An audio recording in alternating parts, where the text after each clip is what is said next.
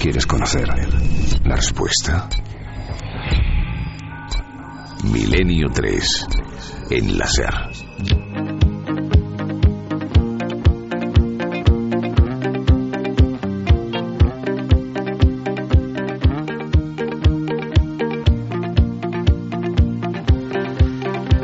Aquí regresa nuestra nave. Aquí vuelve Milenio 3.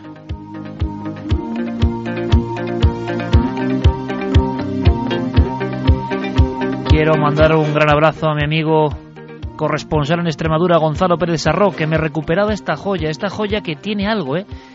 No se puede dejar de escuchar. Es una vieja pieza ya olvidada de Mike Oldfield, cuando el amigo Mike era misterioso de verdad, de su disco Platinum. La escuchamos.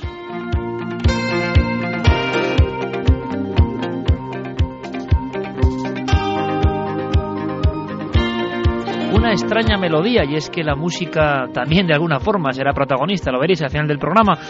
Una música que nos reconcilia con el misterio, con la sensación del latido, de seguir adelante, de hacernos siempre constantes preguntas.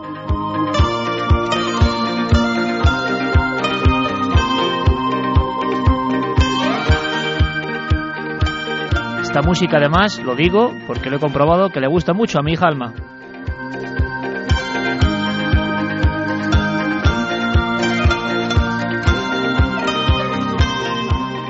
Y sobre esta banda sonora. Os aseguro que vamos a seguir viajando siempre en busca de lo inexplicable.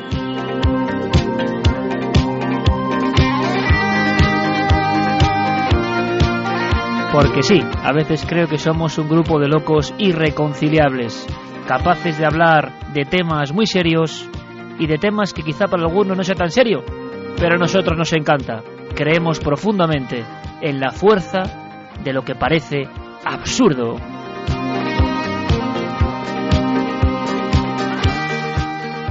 Porque el origen, germen de la naturaleza, el misterio inicial de la vida, qué cosa más absurda y más incomprensible. A partir de ser consciente de ello, todo, absolutamente todo, aunque nos digan lo contrario, está lleno de poesía. Es posible y puede estar más cerca de nosotros de lo que pensamos.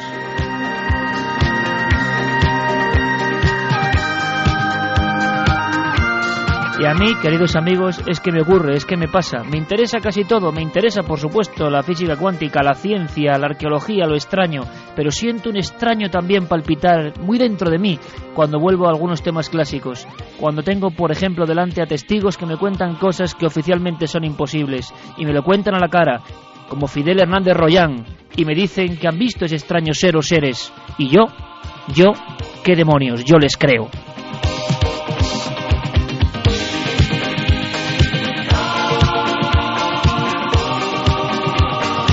Porque creo que en ocasiones la madre naturaleza es tan extraña, tan incomprensible, tan rara, tan poco hija del azar, tan enigmática, y sus espejos son tan múltiples que sí, muchas veces, aunque el reflejo sea deforme, yo creo que es parte de nuestra existencia, que está ahí, aunque muchos quieran taparse los ojos.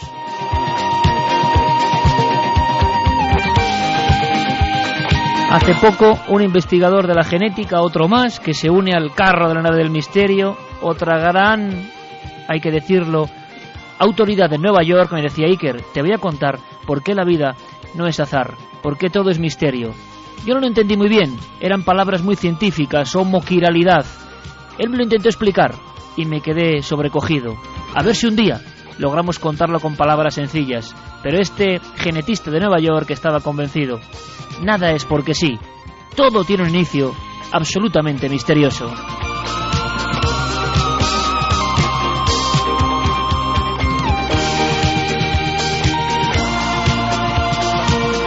Y qué bonito y qué feliz me siento de navegar en esta eterna ignorancia, no saber casi todo, que casi todo sea posible.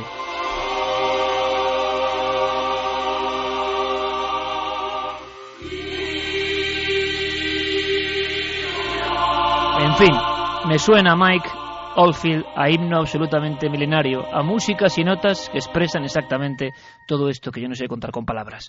Vamos a irnos directamente, amigos, a otra historia. Una historia maravillosa también terrorífica, que ocurrió en Málaga y que viene perfectamente para todo lo que os digo. Cuando eso que es inconcebible ocurre, cuando con la mente ordinaria, rutinaria y absolutamente mecánica y lógica que nos construyen, pensamos que no puede ser, pensamos que hay que estar loco. Hasta la locura es un misterio. Por ejemplo, ¿os imagináis la aparición de uno de estos seres extraños, pero dentro de un casco urbano? ¿Dentro de un lugar atemorizando a los vecinos? Sí, sí, una especie de fantasma, de criatura, más bien de criatura. Como íbamos de casos bizarros y extraños y raros, increíbles, os voy a contar una cosa que salió en todos los periódicos. Le llamaron monstruo, le llamaron ser extraordinario, raro, incomprensible y amenazador. Año 66. Los periódicos andaluces y los periódicos de sucesos lo sacaron. Había una fotografía, una fotografía de una mujer que señalaba una ventana. Yo he estado delante de esa casa, una casa vieja, de una zona de una zona humilde. Esas extensiones de los patios interiores, ¿verdad? Patios interiores viejos, patios interiores donde por rendijas, por ventanas se puede observar lo discreto, lo secreto. Y a veces puede aparecer una sombra, una sombra que no es de un vecino, una sombra que parece de otro mundo. No es el único caso, pero en esta ocasión las personas tuvieron auténtico terror. E interesa no solo la observación, sino el terror que se va reproduciendo por todo el bloque de pisos. Una casa, sí, una casa llena de miedo. Un vecindario ahogado por el miedo. Y una cosa, repito, absurda. Diego Marañón eligió este caso, porque también le gusta lo bizarro, porque también a veces hay que dejarse de cosas más o menos lógicas. Hay que ir al meollo de lo absolutamente estrambótico. Ha intentado reflejar precisamente eso, lo que vivió aquella vecindad humilde, con algún policía entre ellos, con nombres y apellidos, y ha logrado darle su toque, dramatizarlo. El equipo de producción ha hecho el resto, con Mariano Revilla a la cabeza. Esto ocurrió años 60, imaginaos, un día como otro cualquiera, una gente obrera, humilde, y pasa algo que no sabemos qué es. Que podemos esbozar una sonrisa, pero que ellos, os lo aseguro, mientras vivan, quizá alguno está escuchándonos, nunca podrán olvidar.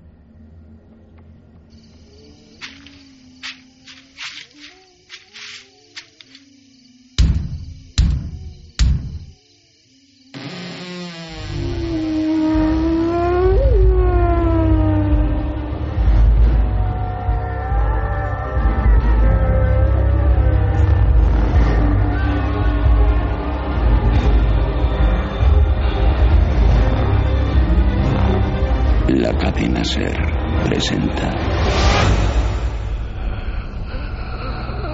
El espanto de capuchinos.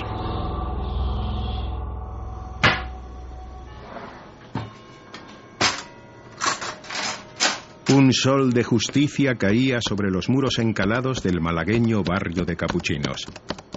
En el número 23 de la calle Alta, Trinidad Gómez se afanaba en terminar las labores domésticas.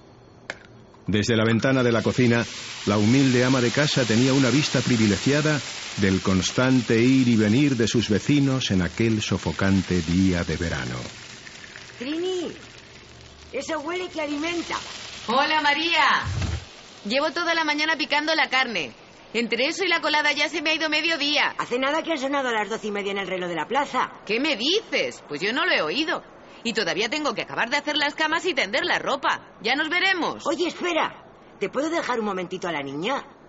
Tengo que acercarme hasta la mercería y Antonio no está en casa. Claro, mujer. Yo estoy esperando también a mis chicos. Así me hace compañía hasta la hora de comer. ¿Vas a tardar mucho? No creo. Venga, Ana, sube. Te quedas con Trini un rato. Trinidad sentía un gran cariño por aquella pequeña. Le gustaba ver en sus inquietos ojos la curiosidad por todo lo que le rodeaba. Hola, corazón. Qué guapa estás hoy. Ven conmigo. Vamos a tender esto al patio de atrás que con este día se va a secar todo en un santiamén. Mira, tú coge esa caja de pinzas. ¿Esta? Esa. Y cuando te las pida me las vas dando una a una, ¿vale? Verás qué rápido terminamos así. Enfrascada en la tarea, Trinidad se extrañó cuando al volverse para pedirle otra pinza a la niña, se encontró con la caja tirada y con su contenido desperdigado por el suelo. La pequeña se había esfumado. La pesadilla estaba a punto de comenzar. ¿Ana? ¿Ana? ¿Dónde estás? No te escondas. ¡Ana! Ana, cariño. ¿Qué haces en la cocina? ¿Pero cómo se te ocurre darme esos sustos? Trinidad cubrió con rapidez los escasos metros que le separaban de la estancia donde minutos antes se encontraba preparando la comida. Pero la niña no estaba. De pronto, el aire de la cocina se había tornado nauseabundo. Era un olor a podrido que lo inundaba todo. ¿Pero dónde estás? ¿Te has metido en la despensa? La mujer abrió la puerta del armario. Pero tampoco estaba allí. Al cerrar de nuevo, el terror se adueñó de su alma. Había alguien más en aquella habitación. La mujer, paralizada por el miedo, acertó a distinguir una figura acurrucada, de un metro de altura y recubierta de pelo. Era algo tan espantoso que Trinidad notó cómo se le aceleraba el corazón, al tiempo que un frío helador le congelaba la espalda. Había sorprendido a algo horrible. En la cabeza, desproporcionada para su tamaño, resaltaban dos ojos enormes, brillantes y amenazadores, que la escrutaban, que la miraban fijamente. Trinidad permaneció paralizada como un maniquí. El ser elevó sus largos brazos y se abalanzó sobre ella.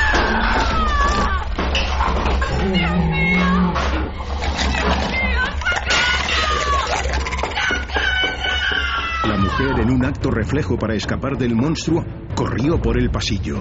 Durante aquellos interminables segundos, una sola idea poblaba su ánimo. ¿Y si la niña no había tenido la oportunidad de huir? ¡José! ¡José! ¡Abre, José, por el amor de Dios, abre! ¿Pero qué pasa, mujer? ¿Qué tienes? Está en casa, en mi casa. Está allí abajo. Es, es un demonio. ¿Pero quién? ¿Qué has visto? Habla despacio. Estaba allí.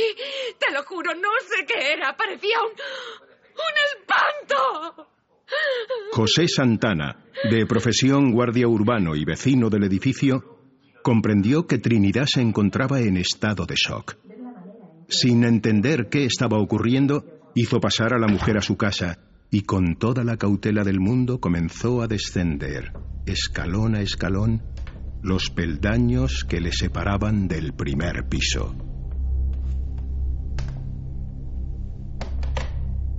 A pesar de ser hombre fornido, José sintió la conocida punzada del miedo, pero un miedo diferente a los muchos que había sentido en su vida. El descenso de aquella escalera se le hizo eterno. Aferrado a una barra de hierro, el señor Santana penetró en la oscuridad del rellano. Una negrura completa que tanteó con su recia defensa. ¡Un monstruo! Está ahí, miradlo. Está ahí mismo. Es un monstruo. El corazón de José sintió alivio al intuir que el inesperado intruso se encontraba ya en el exterior del edificio. Descendió por la escalera a toda velocidad y sudando a causa del asfixiante calor, llegó al portal para comprobar que el grupo de gente que se arremolinaba en la puerta acababa de tener un encuentro con lo mismo que Trinidad le había intentado describir momentos antes. ¿Qué demonios pasa? ¿Qué habéis visto? Que alguien me explique lo que está pasando. Un monstruo, José. Lo juro. No es un animal. Eso ha tenido que salir del mismísimo infierno. Nunca había visto nada igual. Estaba allí. Pero os habéis vuelto locos. Era un espanto. Allí, allí. No nos volvamos locos. A lo mejor es un mono fugado del circo. O un reclamo para la película de los cines del Paseo de la Alameda. Que no. Que eso tampoco es un hombre. Es algo muy raro. Se ha metido detrás del muro. Mira, ahí está otra vez. Está trepando al tejado. Miradlo. Pero... ¿De dónde? ¿De dónde ha salido eso? La criatura, cubierta con una gruesa capa de pelo marrón, se movía con una rapidez inhumana. La muchedumbre observaba boquiabierta desde el ventanal del patio interior cómo aquel ser se deslizaba por los tejados del barrio. El condenado es rápido. Apenas puedo seguirlo con la mirada. El desangelado patio interior de aquella comunidad estaba siendo testigo de algo insólito. Al llegar a una gran pared, el ser empezó a trepar casi en vertical, desafiando a toda lógica. ¡Mira! ¡Mira lo que hace ahora! No pierdas de vista, Domingo. ¡No mueve las piernas! ¡No corre! ¡Mirad! ¡Está flotando! Eh, ¡Va por José!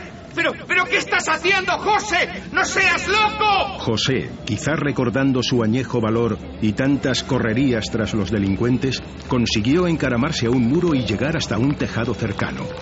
Quería convencerse de que el calor no les estaba jugando una mala pasada. Pero no, no era un espejismo. Junto a un muro lleno de desconchones, recorrido por una tubería, el ser se giró como aguardando al ex policía. Ante él, desafiando a la razón, se erguía una figura imposible, de aspecto atroz. José sintió una punzada en la nuca cuando el monstruo dirigió su mirada al cielo, abriendo su boca con una mueca sobrecogedora.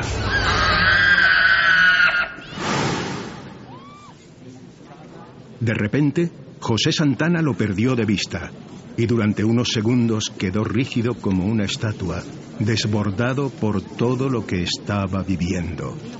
La criatura se había esfumado ante sus ojos como si hubiese atravesado el muro limpiamente. ¿Dónde? ¿Dónde ha ido? ¿Lo veis?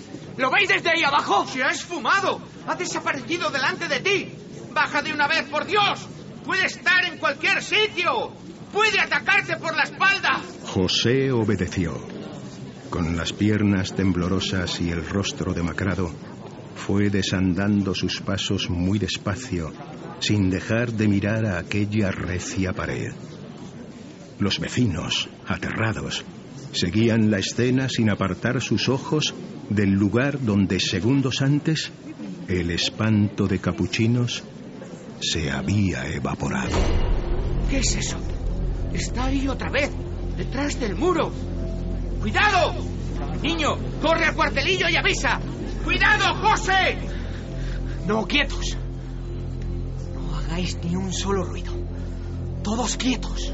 Muy despacio, José fue acercándose al borde del muro. Desde el otro lado, observó cómo algo se movía lentamente bajo varios cartones. Acercó su mano hasta ellos y de un solo tirón los apartó. Mamá, ¿ha vuelto ya mi mamá? Pero Ana, chiquilla, ¿de dónde sales tú? Nadie pudo encontrar una explicación satisfactoria a lo ocurrido aquel día de agosto en el barrio de Capuchinos. La policía intervino interrogando tanto a Trinidad como a José y al resto de testigos. Su relato de los hechos dio pie a un informe oficial que se archivó en la comisaría. La prensa de la época se apresuró a llenar las portadas de los periódicos con titulares increíbles. ¡Pueblo, pueblo! ¡Ha salido pueblo! ¡La mujer que vio un monstruo! ¡Se busca un hombre mono! ¡Léalo por solo dos duros! Durante aquellos días el vecindario se convirtió en punto de reunión de multitud de curiosos que pretendían ser testigos de la espantosa visión. Pero nadie fue capaz de volver a encontrárselo cara a cara. ¡El barrio de Capuchinos a la caza del espanto! ¡Sigo la búsqueda! ¡Diez pesetas el ejemplar! ¡Léalo en pueblo! Pasó mucho tiempo hasta que Trinidad fue capaz de superar el estado de nerviosismo causado por la aparición de aquel ser. Después de pasar por el hospital y someterse a terapia, poco a poco fue recobrando su vida. Sin embargo, el recuerdo de aquellos dos poderosos ojos y del sonido que salió de las entrañas de la criatura ya nunca la abandonaría.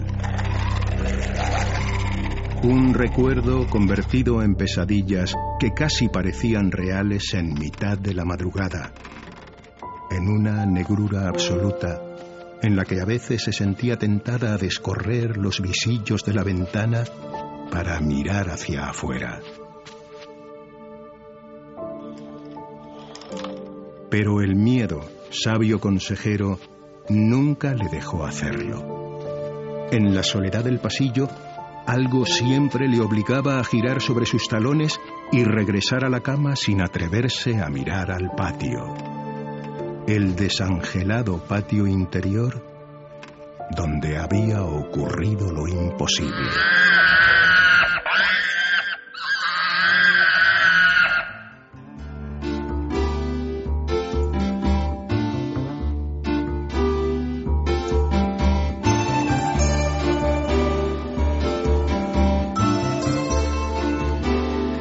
Maravillosa voz, inolvidable y magnética, José María del Río, todo un lujo para Milenio 3, que duda cabe. Como es un lujo contar con Charo Soria, Francisca González, Sandra Jara, Juan Vinuesa, Rafael de la Chica, el montaje de Alfonso Sanza y Esnada y la coordinación de Mariano Revilla. Esta obra, escrita por Diego Marañón, basada por supuesto en un hecho absolutamente real, aparecido en la prensa, con fotografías de los testigos y un título, como decía Pueblo, y el caso sorprendente, El espanto de la barriada de capuchinos.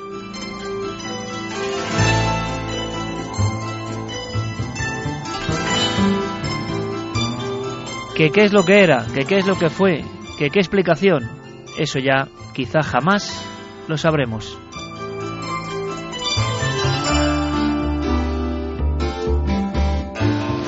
De estas historias perdidas en la gran hemeroteca mm, de los sonidos, del pasado y del misterio, apenas se dice nada en la red, evidentemente.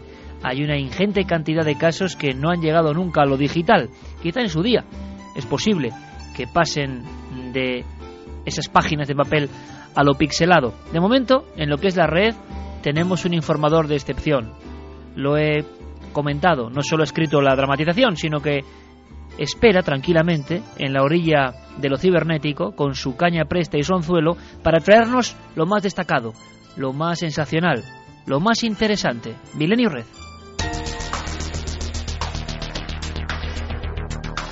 Milenio Red. Toda la información digital del mundo del misterio.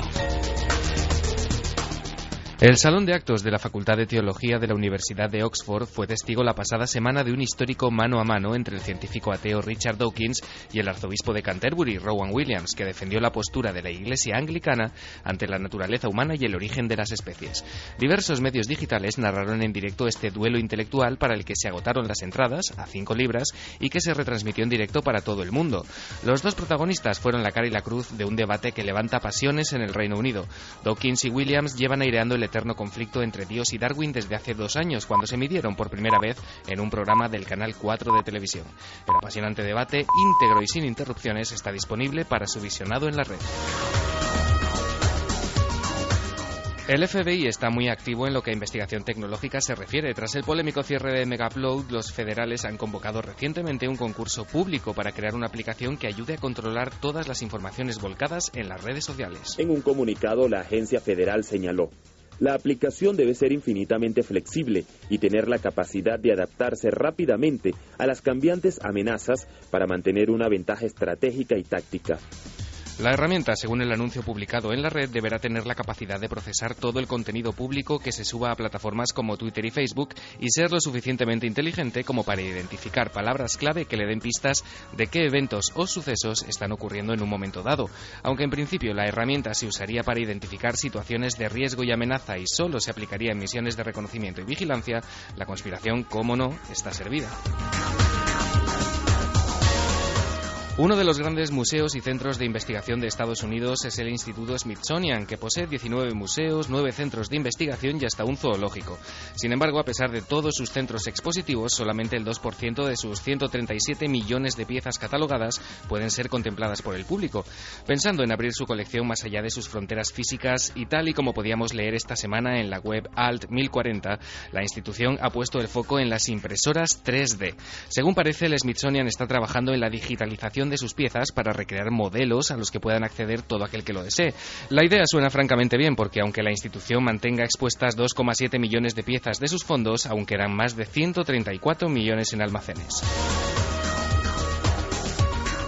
Sir Isaac Newton, considerado por muchos como la mente científica más brillante de la historia, tenía un profundo interés por la alquimia y el estudio de lo oculto, hasta el punto de opinar que disciplinas como la alquimia eran parte integral del conocimiento humano e incluso la más sublime manifestación del entendimiento. De todo ese saber nos quedaron un millón de palabras, miles de grabados, de documentos, de legajos.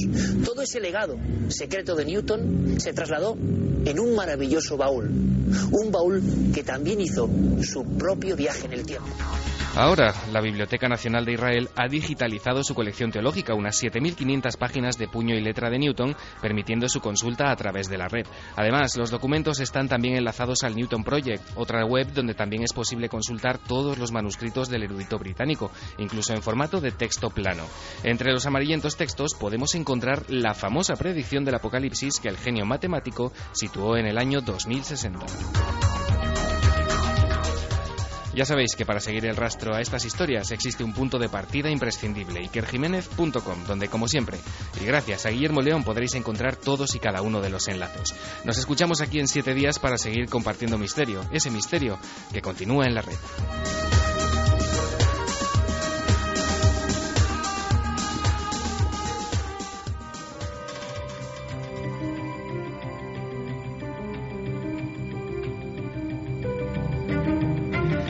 Sonidos y ecos de la conspiración, los que nos pone Noel Calero. Sonidos que anuncian que ya está aquí con todo lo mejor también de su semana, Santiago Camacho. Santi, buenas noches. Buenas noches, Iker. Ha habido muchas cosas, Santi, muchas cosas interesantes, algunas estremecedoras de verdad. Llevas un tiempo siguiéndoles la pista y yo quiero que nos cuentes, que cuentes todo el público lo que vas averiguando.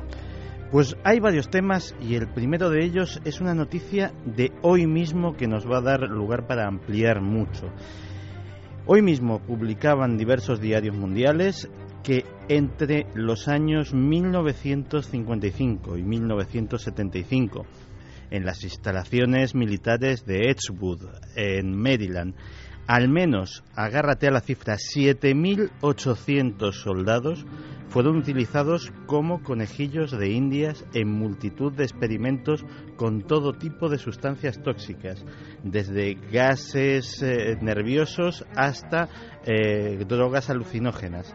Según las investigaciones y los documentos disponibles, se usaron compuestos rechazados por las farmacéuticas porque implicaban graves riesgos y las dosis que se les administraban superaban en ocasiones cualquier umbral de la toxicidad causándoles la muerte.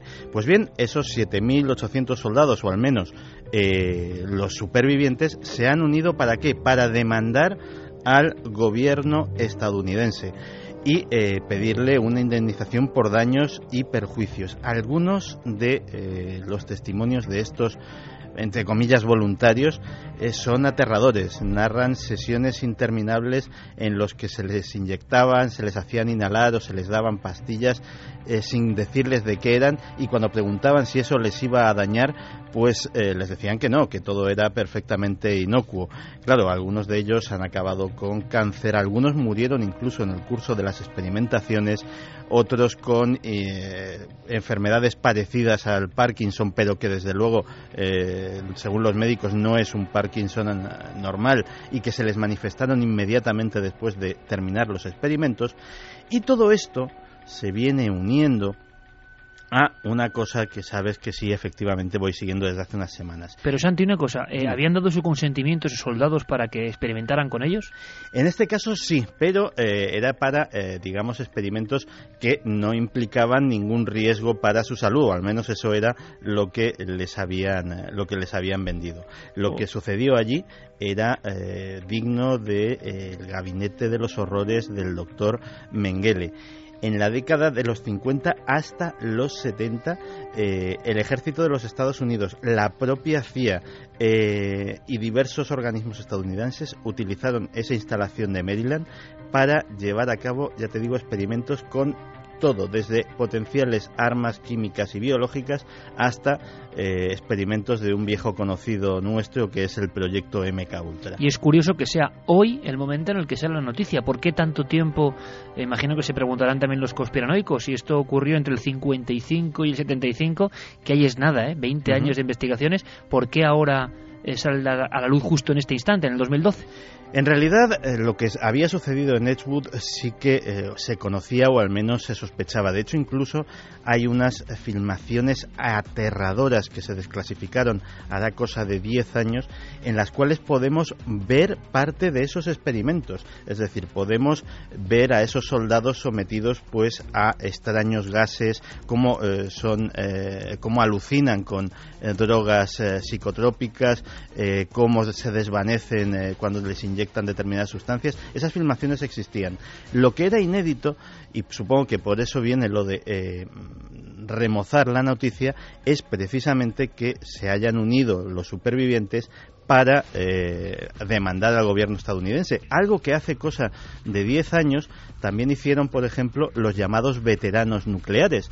Los veteranos nucleares eran los soldados norteamericanos que participaron en maniobras militares en el desierto de Nevada en las cuales se hacía estallar como, digámoslo así, como mascletá, como fin de fiesta de las maniobras, una bomba atómica, un arma nuclear a pocos, a poca distancia, a pocos kilómetros de estos soldados que automáticamente tenían que salir de las trincheras y que se justificaban diciendo que era para entrenarles pues como se hacía antiguamente con los caballos de batalla, que se disparaban armas de fuego a su cerca de ellos pues para que se acostumbrasen al fragor de los disparos y no se encabritasen, pues decía, pues así acostumbramos a los soldados en caso de un escenario de guerra nuclear y eh, lógicamente pues muchísimos de ellos pues desarrollaron cánceres, desarrollaron enfermedades como leucemia, etcétera, etcétera y eh, los supervivientes de esa asociación, que existe una asociación de veteranos nucleares, pues son muy pocos. Pero claro, eh, todo lo que estamos hablando hasta ahora es de personal que forma parte de la milicia, de personal militar. Pero lo que es estremecedor, y también se ha sabido hace poco, es que civiles civiles absolutamente eh, inadvertidos, gente normal, fue también eh, sujeto de esos experimentos.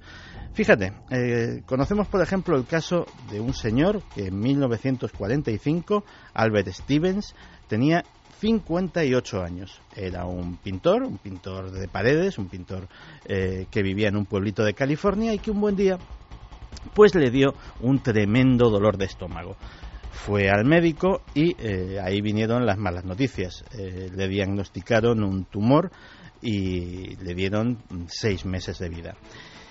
Pues bien, eh, justamente después de ese diagnóstico y como parte, entre comillas, del tratamiento, el 14 de mayo de 1945 a Albert Stevens le inyectaron ni más ni menos que plutonio en su torrente sanguíneo.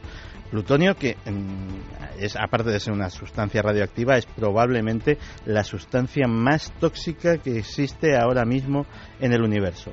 A partir de ese momento, el pobre Albert, el bueno de Albert, pasó a convertirse en Cal 1, eh, un nombre en clave que quería decir el primer paciente inyectado de California. Cal 1. Claro, Cal 1 implica que hubo Cal 2, Cal 3, Cal 4 y así muchos. El caso de Albert es eh, peor todavía porque eh, unas semanas después eh, se descubrió que el diagnóstico de ese tumor terminal había sido erróneo y que solamente tenía una úlcera muy grave pero que, eh, digámoslo así, eh, no era una enfermedad mortal ni muchísimo menos y al no ser un paciente terminal, pues se habían equivocado al inyectarle esa, esa sustancia. Albert vivió con ese plutonio en la sangre durante 21 años más. Durante eh, toda su vida tuvo que entregar muestras diarias de su orina y su materia fecal a los eh, científicos norteamericanos que incluso para tapar un poco el escándalo y el incidente pues eh, le dieron una pequeña asignación, una pequeña compensación económica. Esto se hizo con centenares de personas incluso con niños. La víctima más joven fue un chaval que se llamaba Simeon Shaw, que eh, era un australiano de cuatro años de edad, que viajó a California y esto además lo cubrieron los diarios a bombo y platillo para recibir tratamiento médico por un cáncer de huesos bastante, bastante agresivo que tenía y que el gobierno norteamericano gentilmente se había, había accedido a tratarle. Pues también le inyectaron, le inyectaron plutonio y el resto de su corta vida pues tuvo que vivir con esa sustancia. Y así decenas, centenares. De hecho, eh, el presidente Clinton hizo una, una, comisión de investigación en su día para investigar lo ocurrido y eh, descubrió esta comisión que entre 1940 y 1970 el gobierno consintió y financió cientos de estos experimentos con radiación en seres humanos.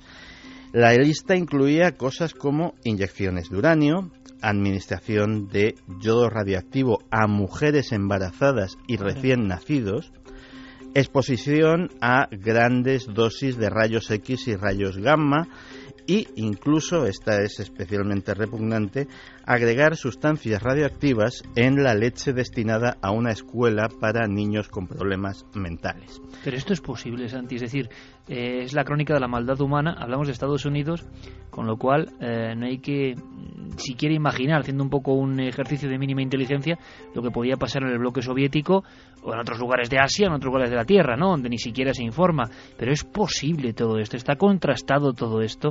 ¿Qué pasó con esos doctores muerte en diferentes países que encima se han ido de rositas? ¿Es posible? No solamente es posible, sino para que esto es una pequeña lección de cómo funciona a veces, eh, de cómo funcionamos a veces los periodistas. No solo es posible y está contrastado, sino que está reconocido. El 3 de octubre de 1995, Bill Clinton hizo un pequeño discurso, discurso emitido desde la Casa Blanca en el que reconocía todo esto. Y tú me dirás, ¿y esto cómo no ha llegado a los periódicos? ¿Cómo no supimos nada?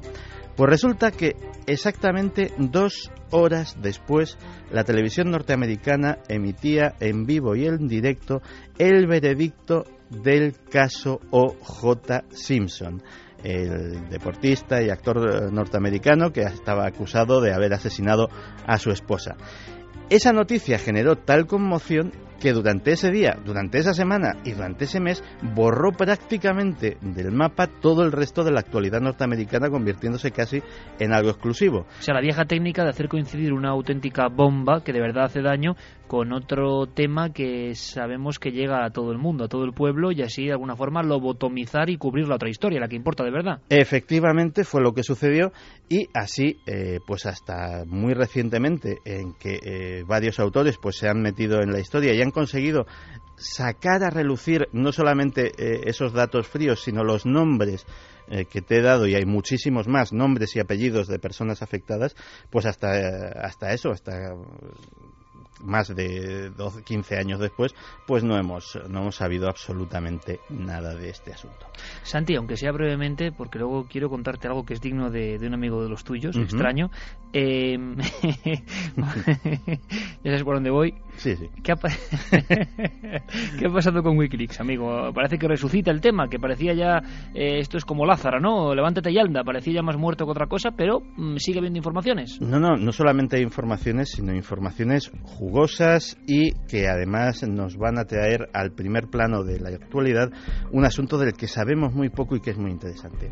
Resulta que Wikileaks, que además para este asunto se ha, se ha aliado ni más ni menos que con Anonymous, es decir, hackers de Anonymous han conseguido eh, los correos que, de los que vamos a hablar. Y una alianza, por lo tanto, hay. Una alianza estratégica y se los ha facilitado a la organización de Julian Assange, pues han eh, divulgado, o están divulgando, mejor dicho, ni más ni menos que 5 millones de correos electrónicos pertenecientes a una empresa privada llamada Stratford. Y esa empresa privada es ni más ni menos que una agencia de inteligencia, un servicio de inteligencia privado. Y eso es precisamente lo relevante, que nos ha traído al primer plano de la actualidad la existencia no ya de la CIA, del Mossad, del ISI o eh, del MI6 que ya conocíamos eh, de los países, sino la existencia de servicios de inteligencia mercenarios que espían previo pago de su importe al servicio de quien pague sus servicios. ¿Y qué hacen estos servicios de inteligencia privada? Pues se dedican a muchísimas cosas. Se dedican, por ejemplo, a recopilar y analizar información para sus clientes particulares, pero también para gobiernos. Cuando, por ejemplo, un gobierno eh, quiere espiar a un aliado o eh, a, un, a un ciudadano de su propio país o quiere hacer cualquier cosa en la cual no quiere ni siquiera que su propio servicio de inteligencia lo sepa, porque a fin de cuentas los servicios de inteligencia también son controlados por el poder legislativo, hay ciertos eh, controles que llevan a pesar de que sus actividades sean secretas, pero a lo mejor el gobierno quiere eh, hacer algo que sea tan secreto que no sepa ni el servicio de inteligencia, pues contrata a estas agencias. Eh, por ejemplo, si una empresa eh, tiene que eh, tratar con el crimen organizado de un país, pues para asegurar la seguridad de sus materias primas o de, o de sus fábricas, pues también recurren a estas empresas. Sí, lógicamente también casos de espionaje y contraespionaje industrial. La mediación o rescate en secuestros de altos ejecutivos en países eh, en países mm, conflictivos. Hay muchas de ellas. Stratford es solamente una. Por ejemplo, está eh, Aegis, una empresa británica que eh, actualmente lleva para el gobierno estadounidense casi toda la inteligencia en el Irak ocupado, pues y que está formada por antiguos agentes que estuvieron implicados en la guerra sucia contra el IRA en Irlanda. Risk Control, otra empresa británica, es famosa por sus seguros de secuestro. Las grandes empresas aseguran a sus ejecutivos en Risk Control y Risk Control se encarga de eh, mediar en los casos de secuestro con la organización guerrillera que los haya secuestrado, pagar incluso el rescate en caso necesario o si se complican mucho las cosas, contratar a los mercenarios que llevarán a cabo el rescate. Kroll fue, es posiblemente la decana y fue muy famosa por el famoso escándalo que implicó al gobierno de Felipe González con el espionaje a Mario Conde. Hay sin fin de ellas y de esta atacada, de este, eh, digámoslo así, de este eh, jugoso pastel que está destapando Julian Assange, pues empieza a haber perlas que van más allá de los cotilleos sobre el pelo de Aznar, por ejemplo, que venían en los periódicos, sino, por ejemplo, cosas tan curiosas como que el cadáver de Bin Laden podría no haber sido arrojado al mar y estar en Estados Unidos. Es decir, informaciones de ese calibre maneja, maneja esa empresa. Es decir, lo que va a salir 25 eh, medios de comunicación de todo el mundo, como en casi todas las desclasificaciones de Wikileaks, están teniendo la exclusiva y se les están filtrando y analizando esta ingente información que estamos hablando de 5 millones de correos electrónicos en los que se desvela cómo esta empresa y evidentemente todas las demás que se dedican a esto sobornan a funcionarios públicos, a militares, a políticos para o bien obtener información de ellos, información clasificada de sus diferentes países o de sus empresas, o bien, eh, por ejemplo, en el caso de periodistas, y esto también es grave, verter opiniones interesadas a favor de la compañía o gobierno cliente. Es decir, el escándalo puede ser muy, muy jugoso y muy, muy gordo y está mm, en mantillas, está comenzando. Pues estaremos muy atentos, Santi, y haremos lo que hay que hacer, eh, toda la cobertura posible para lo que vaya saliendo. Parecía un tema muerto ya o daban poca información y hablamos de cosas capitales, así que estaremos muy atentos. ¿Qué te parece, Santi, si en estos últimos 10 minutos de recta final, y hace mucho que no hablamos de tus amigos, eh, hablamos de un fenómeno, fenómeno extraño, fenómeno fenómeno diferente, un fenómeno que puede dar mucho que hablar y yo no sé, simplemente lo comentamos eh, entre amigos y con cierto humor, eh, porque se habla hace mucho tiempo de unas canciones de invocación a los ovnis, ¿no, Santi? Es una, es una leyenda, es una leyenda que a mí llegó a mis oídos hace tiempo, pero que no sé qué grado de verosimilitud darle. Es una leyenda que se maneja por el ámbito musical y hablaba de un misterioso... Años 70. Años 70. Hablaba de un misterioso cantante, de un cantante posiblemente brasileño, se, se especuló con esa nacionalidad, que eh, no se sabía su identidad porque iba eh, ataviado con un extraño casco, con una extraña máscara que le cubría el rostro de plomo. De hecho, él se hacía llamar Máscara do Chombo. Sí, sí. Pues bien, eh, haciendo alusión a un caso antiguo, dramático por cierto, de unos ufólogos que se pusieron máscaras de chumbo, máscaras de plomo, esperando a los extraterrestres y aparecieron muertos, ¿recuerdas? Efectivamente. O sea, todo tiene una macabrez extraña, todo, Todo tiene- este ambiente es, es chusco. Es, es muy bizarro. es una- Este, eh, este artista, además, cantaba utilizando un vocoder, que era una tecnología eh, que usó incluso Alan Parsons, que eh, alteraba de alguna forma extraña su voz, le daba ciertas cualidades robóticas que tal vez se podrían asociar a los extraterrestres, quién sabe, y eh, realmente pues es como eh, el caso de, de Polybius, de aquel eh, videojuego Ajá. mítico que nadie, que es una leyenda urbana, pero que hay, hay gente que decía que el videojuego que te volvía loco llegó a jugar o llegó a verlo en algún salón recreativo, pues de ese nivel de leyendas extrañas, ¿no? Sí, y que algunos grupos en América y luego en España, en la época gloriosa de las alertas ovni, de la que hemos hablado, algunos iban más allá y se pasaban en viejas cintas eh, los alaridos, ¿no? Más que cantar, porque prácticamente son alaridos sobrehumanos del hombre de máscara de chumbo, eh, cantando además cosas muy raras de, de casos muy dramáticos en Brasil. Bueno, lo increíble Ujú. es que todo esto que es leyenda, eh, tú has captado no sé cómo, tú has captado no sé cómo, eh, una de estas terroríficas canciones que unen por vez primera, que recordemos, ufología y música, música estridente, música invocatoria. Pues sí, esto ha caído en mis manos de forma absolutamente anónima, es decir, no sé, no sé cómo eh, esto ha aparecido en mi correo electrónico y desde luego la verosimilitud que le podemos dar es cogida completamente con pinzas, ¿no? Desde ver luego, si- a es un documento estremecedor Vamos a- e hipnótico. Hipnótico sí, nos han contado además que luego hay una serie de efectos rarísimos en esta música que uno no puede dejar de escucharlo, que parece algo absurdo, parece hablando y es absurdo, pero se apodera de tu cerebro. Se ha hablado eso del efecto Polybius, efecto MK Ultra, pero en música, eh, bueno, si alguien tiene algún dato, si alguien puede decirnos algo, siempre dentro, ojo, del ámbito de los amigos de Santiago Camacho. Esto es Made in Santiago Camacho, la ha recuperado. Vamos a escuchar un trozo de esa música que al parecer hacía que los seres del espacio, eso se creía, o que los ovnis apareciesen. Escuchamos, todos muy atentos, la canción es larga, es un fragmento, es estremecedor e hipnótico, como dice Santiago Camacho. El caso de Joan Prestes en 1946 es el de Joan Prestes en 1946 es precursor posiblemente de muchos casos que sucedieron posteriormente de muertes atribuidas a algún fenómeno extraño que algunos relacionan con el fenómeno ovni. Este hombre muere quemado en extrañas circunstancias en un pueblo perdido de Brasil, del estado de San Paulo, durante el año 46, precursor posiblemente de muchos casos que sucedieron posteriormente de muertes atribuidas a algún fenómeno extraño que algunos relacionan con el fenómeno ovni. Este hombre muere quemado en extrañas circunstancias en un pueblo perdido de Brasil, del estado de San Paulo, durante el año 46. Eh, se encuentra con una luz dentro de su casa y Santi, hay que percibir los, los alaridos magnéticos, ¿no? Es- Escucha, escucha un poco, vamos a ver. Eh, yace sobre su especie de catre y ahí Yace sobre su especie de catre. Más de y termina con el cuerpo completamente quemado. Y además, Eh, que es genial. una luz Un- un poco más, un poco de su casa y produce que produce un gran destello. Este hombre sale despavorido corriendo hacia el pueblo.